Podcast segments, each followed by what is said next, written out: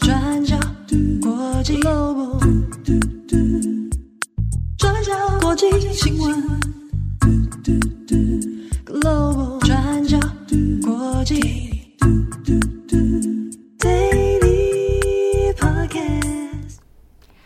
Hello，大家好，欢迎收听 UDN Global 转角国际 Daily Podcast 新闻。我是编辑惠仪，我是编辑木仪。今天是二零二三年九月二十六号，星期二。那在今天呢，我们有两则的国际新闻要跟大家分享。那这两则呢，都是事件的后续更新。好，我们今天第一则要来看东欧西亚接壤处有关这个亚塞拜然还有亚美尼亚的后续。那在上个星期四的时候，我们有跟大家谈到这两个长年以来处于仇敌的南高加索国家，在最近又发生了冲突。那症结点就是在两国中间的纳卡区。那我们这里再帮大家稍微 refresh 一下，这个纳卡区在地理位置上是在亚塞拜然的境内。那国际上普遍的认知也是，这是亚塞拜然的领土。不过，亚美尼亚裔的分离主义部队在这里长期来控制了这个纳卡区。那纳卡区其实也有非常多的亚美尼亚裔，大概有十二万人左右。而且他们长年以来也都认为说，纳卡区就是他们祖先的这个发源地、祖先的家园，所以他们始终都拒绝被亚塞拜然统治。那亚塞拜然在九月十九号突然发动所谓的反恐任务，要来打击这些分离主义分子。然后在延续超过二十四小时的冲突之后，双方最后又再次的在俄罗斯的居中斡旋之下达成了停火协议。那在纳卡区的亚美尼亚裔分离主义派也很快的就投降了。那当然，亚塞拜然也最后夺回了在纳卡区的控制权。那过去三十年以来，亚塞拜然跟亚美尼亚这两个国家就曾经因为纳卡区爆发了两次的战争。那俄罗斯在前两次的冲突当中，也是发挥了非常重要的居中协调的功能。不过这次再次的停火之后，后续又发生了不少的风波。那我们一个一个来看。我们来看地理位置上，亚塞拜然跟亚美尼亚这两个国家的北边是跟俄罗斯还有乔治亚接壤的，那西边是跟土耳其接在一起。那俄罗斯在这个中间的纳卡区的影响力其实很大，长期以来亚塞拜然可以说是受到俄罗斯的摆布。那亚美尼亚的外交政策走向其实也是偏向这种亲俄的政策。不过这次亚美尼亚政府的立场是认为说，亚塞拜然这么快击败了分离主义武装部队是俄罗斯的问题。那亚美尼亚的总理帕辛扬也宣布说，未来即将要对亲俄的外交政策进行改革。帕辛扬就说，亚美尼亚虽然是集体安全公约组织这个 CSTO 的成员国，不过俄罗斯对于亚美尼亚没有发挥保护的作用。CSTO 这个组织是由六个前苏联国家组成的，包含亚美尼亚。白俄罗斯、哈萨克、吉尔吉斯，还有塔吉克。然后，这个 CSTO 是由俄罗斯来主导的。那照理来说，这个组织是要来保护这些国家。不过，现在俄罗斯在俄乌战争上已经忙到焦头烂额。那在国际上，俄罗斯也是遭到严重的孤立。所以，亚美尼亚的总理是认为 CSTO 这个外部安全体系。在对于亚美尼亚的保护作用上面，并没有发挥实质的效果。那他也说，他认为亚美尼亚应该要加入国际刑事法院 （ICC）。大家知道，ICC 之前因为俄罗斯入侵乌克兰而对普丁下达了逮捕令。那亚美尼亚总理现在这样说，等同是对于俄罗斯释出了相当大的挑衅。好，那这个是亚美尼亚对于俄罗斯态度转弯的部分。不过，这些目前是亚美尼亚总理帕辛扬他自己的发言。那在外交政策上，实际上到底具体会有什么样的改变，以及能不能改变，也值得再来观察。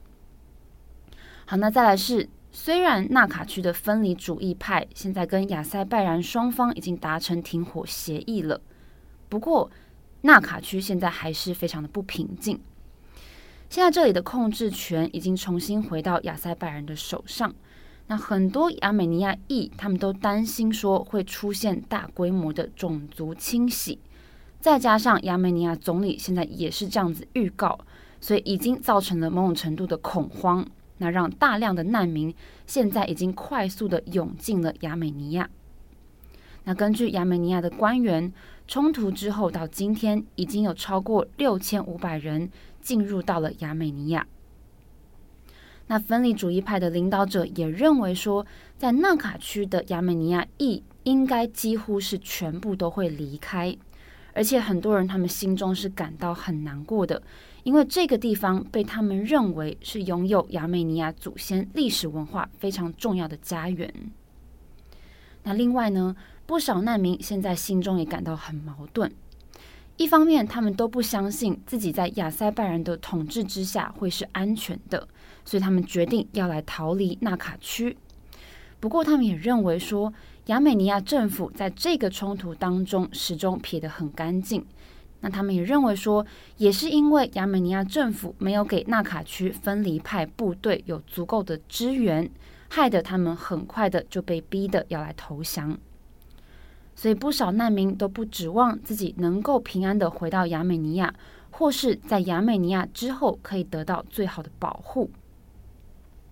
而在大量难民现在在逃离纳卡区的同时呢，纳卡区又一个燃料库不幸发生爆炸事件，造成超过两百个人受伤，那大部分都是伤势严重的。那目前的死亡人数并不清楚。也还不知道这个燃料库爆炸的具体原因，只知道事发当时很多人都在帮车子加油，要来离开纳卡区，所以现在纳卡区可以说是相当的混乱。好，那我们最后要来看九月二十五号这一天，土耳其跟亚塞拜然举行了峰会，土耳其总统厄多安到了亚塞拜然的菲蒂纳奇赤凡这个地区，来跟亚塞拜然总统阿利耶夫会面。那在这场会谈当中，纳卡区也成为讨论的核心议题。我们知道，厄多安飞到这个地方叫做菲蒂纳奇赤凡，也是有特别的意义。这个地方是亚塞拜然的领土，但是它是位在亚美尼亚、伊朗还有土耳其之间，是一个形状算是狭长的地带。那亚塞拜然政府跟土耳其政府双方有在考虑要在这里建造一条贯穿亚美尼亚南部的陆地走廊，把亚塞拜然领土的残余部分全部连接起来。那这场会谈再加上会谈举行的地点，也是让亚美尼亚当局感到相当紧张。那第一个是因为在纳卡区的冲突才刚刚结束。然后再来这条陆地走廊的议题，又紧接着被土耳其还有亚塞拜然双方讨论，再加上俄罗斯跟亚美尼亚的关系现在又出现了变化，所以接下来的局势会怎么发展呢？值得我们继续关注。好，今天的第二则，我们更新一下好莱坞罢工的最新进度。那好莱坞编剧工会从五月二号开始罢工，那随后演员工会也在七月十四号加入罢工。那这两个工会跟主要片商谈判的重点就在于串流平台和 AI 人工智慧对编剧、演艺人员、影视工作人员造成的不平等剥削。那过去呢，其实编剧工会跟演员工会都有过罢工的记录哦。那但是呢，这一次的罢工是好莱坞自一九六零年来第一次同时拥有编剧和演员一起罢工。那所以就导致许多的电视跟电影制作都被迫停摆，那经济损失高达好几十亿美元。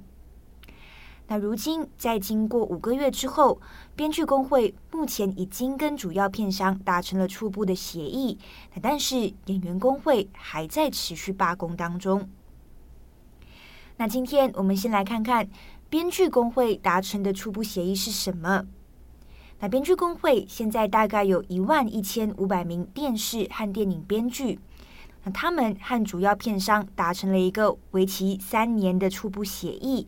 大致内容包括增加版税，电视的编剧是必须要配备工作人员，那以及针对使用 AI 人工智慧的保护措施。那编剧工会就表示，那目前还需要跟电影和电视制片人联盟敲定协议备忘录。那其实也就是跟包括华纳兄弟、迪士尼、Netflix 在内等等组成的主要片商来进行谈判。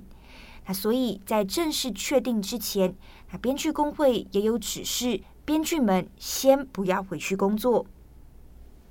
那就外界看来，达成初步协议至少是一个好的开始。那因为对编剧工会来说，这是一场得来不易的胜利。那而且呢，当初因为罢工而停摆的节目，预计也可以在十月的时候恢复播放。那此外呢，包括美国总统拜登也有赞赏这个初步协议，那就说这个协议可以让这些编剧们、作家们可以重回重要的岗位，那诉说关于美国、关于世界、关于每一个人的故事。那不过，《华尔街日报》也有指出一点，那就表示，虽然这个初步协议对好莱坞和消费者来说是一个好的消息，那但是罢工已经对整个行业造成了巨大的伤害。那包括说要推迟电影上映的时间，那如果罢工持续到十月，那也要计划备案等等，那不然明年初的电视电影上映的时间都会受到影响。那伤害跟损失确实是造成了。那不过从报道来看，维护和建立一个更好的系统还有环境，还是各界的一个共识哦。那例如其中一名人才经纪公司的执行长，他就表示，那罢工确实对整个行业的影响非常的严重。那预计恢复的时间可能也很长。那但是他就指出，在自由的社会里，维护公平是很重要的责任。好，那么以上呢是编剧工会的部分。那接下来我们来看一下还在罢工的演员工会。那演员工会呢，大概拥有十六万名成员，那涵盖了影视演员、特技演员、摄影师、化妆师、道具师、技术人员等等。那在编剧工会达成初步协议的消息传出来之后，那演员工会呢也表示祝贺，那并且也表示他们会努力，那希望跟片商尽快谈判达成协议。那事实上，根据《纽约时报》整理啊，那演员工会的代表其实在八月的时候已经释出了意愿，那表示呢愿意跟片商来进行谈判。那不过，片商当时候主要焦点都放在编剧工会身上，那希望先跟编剧们和解。那重点就在于，为什么片商先不处理演员工会？那或者说没有把演员工会和编剧工会放在同等的位置上进行谈判呢？那其中一个主要的原因就在于，演员工会的主席在罢工之后。其实就针对主要片商的高官们，那对他们发表非常激进、非常激烈的言论。那不过可能因为意识到问题所在，那在最近的几个星期，那这个演员工会的主席也就比较低调一点，比较少发表言论了。那当中，《纽约时报》也有提到的两个关键是，报道就说要重启演员工会跟片商的谈判会比较复杂一点。那因为第一，演员工会需要时间来审视编剧工会最终和片商达成了哪一些协议，那协议之中又有哪一些成功或者是需要妥协的地方？那借此呢，演员工会也可以来拟定自己谈判的策略。那为什么要观望编剧工会的原因也在于，因为大致上演员工会跟编剧工会的诉求是类似的，也就是针对串流平台跟 AI 人工智慧的使用。不过，演员工会还有另外提出几个诉求，那包括如果节目在串流平台很受欢迎，那应该要有 revenue sharing agreement，也就是收入分享协议。那以及呢，演员工会也要求加薪百分之十一。那但是这一些诉求目前都还没有和片商达成共识。那再来还有第二点。编剧工会跟片商当初之所以可以重启谈判，也是因为双方代表花了很多的时间来回沟通，来测试彼此的谈判意愿跟关注的重点是什么，那谈判才有办法重新启动。那所以这一点也适用在演员工会身上。那目前预计最快的话，演员工会跟片商的谈判可以在下个星期重新启动。好的，那么以上呢是好莱坞罢工的进度更新。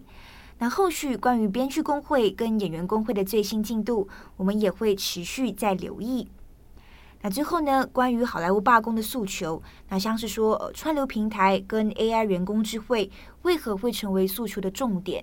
那讨论的焦点是什么？我们的专栏作者也有写过相关的文章，那我们会把文章的连接放在资讯栏上面，欢迎大家有兴趣的话都可以去参考。好的，以上就是今天的 Daily Podcast 新闻。对，节目的最后呢，我们来转换一下心情，也想跟。各位听友分享，最近在看《Moving 异能》，异能对韩剧嘛，对不对？对，是 Disney Plus 的新节目，新的韩剧，总共二十集，最近超红的。对，在讲超能力。其实我也才刚开始看，你看了前面三集，觉得还蛮不错的，推吗？推吗？但我才看前面三集，我不知道后续怎么样。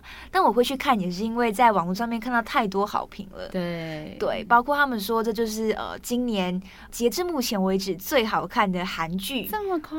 对，所以我就想说，那我来看一下。尤其是又有赵寅成加持嘛。哦、你是想看帅哥吧？所以看一下。但我看了前面三集，他还没有出现。他就是要引诱你继续看下去啊！对，但他们说后续的节目的铺陈，嗯、或者是剧情的安排，嗯、还有里面很多的彩蛋，都安排的非常的细心哦，真的。而且主要在讲超能力这件事，其实也蛮吸引我的。对啊，就是说，呃，有超能力的人活在在这个世界上面，嗯、他们被迫要就是隐藏他们的超能力，嗯、等等，他们所碰到的一些问题呀、啊，对对对，推荐给大家。对，如果大家最近也在想说，哎，要追哪一些剧的话，或许可以去看一下这个最新的韩剧，可能大家也已经看完了，嗯、不要再一直看 Friends 了。对，那我就比较 like，你知道，我都喜欢等他一次过推完之后再看。对，因为其实那时候《黑暗荣耀》我也是这样。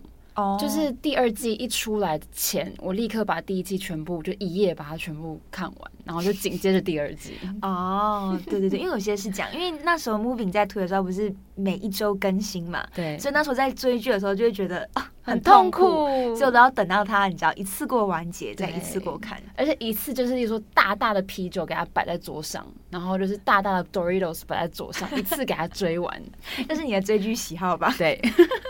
对对对，好，以上推荐给大家。那一样的，也祝福大家有一个美好的星期二。我是编辑，我刚刚讲我是编剧，我是编辑慧，我是编辑沐怡，我们下次再见，拜拜。拜拜。